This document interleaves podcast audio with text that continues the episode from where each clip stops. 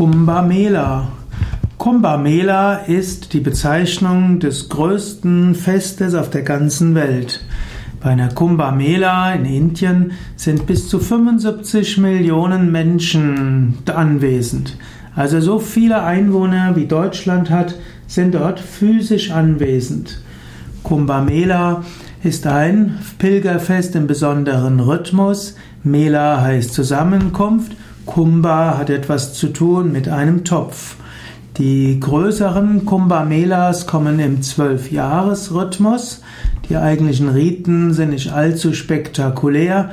Man badet in den, in den heiligen Wässern an glücksverheißend angesehenen Taten. Es gibt dabei vier Haupt oder drei Haupt, vier Hauptpilgerorte, wo die Kumbha Mela stattfindet.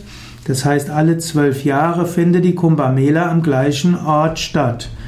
Die vier Orte, an denen die Kumbh Mela stattfindet, sind Nasik, Ujjain, Haridwar und Allahabad.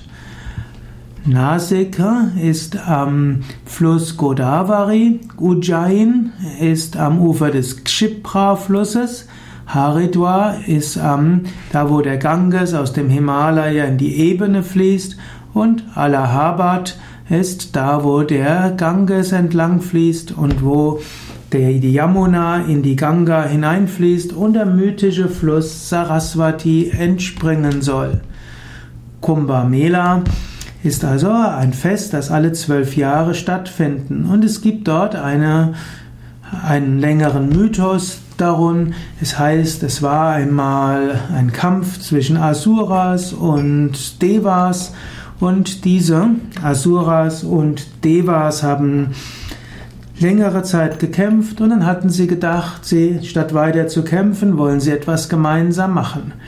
Und so haben sie zusammen den Milchozean gequirlt. Und nach, als sie den Milchozean gequirlt haben, kam dann der Nektar der Unsterblichkeit zum Vorschein. Die, dieser Nektar der Unsterblichkeit wurde von Vishnu in seiner Gestalt als Danvantari getragen. Götter und Dämonen haben sich um den Nektar gestritten und dann kam Garuda vorbei und hat den göttlichen Trank, den Amrita, mitgenommen. Zwölf Tagelang haben sich die Dämonen und Götter um den Besitz des Kumbh Mela gestritten, aber dabei fielen vier Tropfen des wertvollen Inhaltes auf diese vier Städte. Und äh, so kommt es, dass die Kumbh Mela im Zwölfjahresrhythmus gefeiert wird und alle zwölf Jahre an einem anderen Ort, aber eben letztlich alle drei Jahre eine neue Kumbh Mela. Es gibt übrigens die Purna Kumbh Mela, das ist die alle zwölf Jahre stattfindende Kumbh Mela, wobei diese besonders in Allahabad und Haridwar wichtig sind.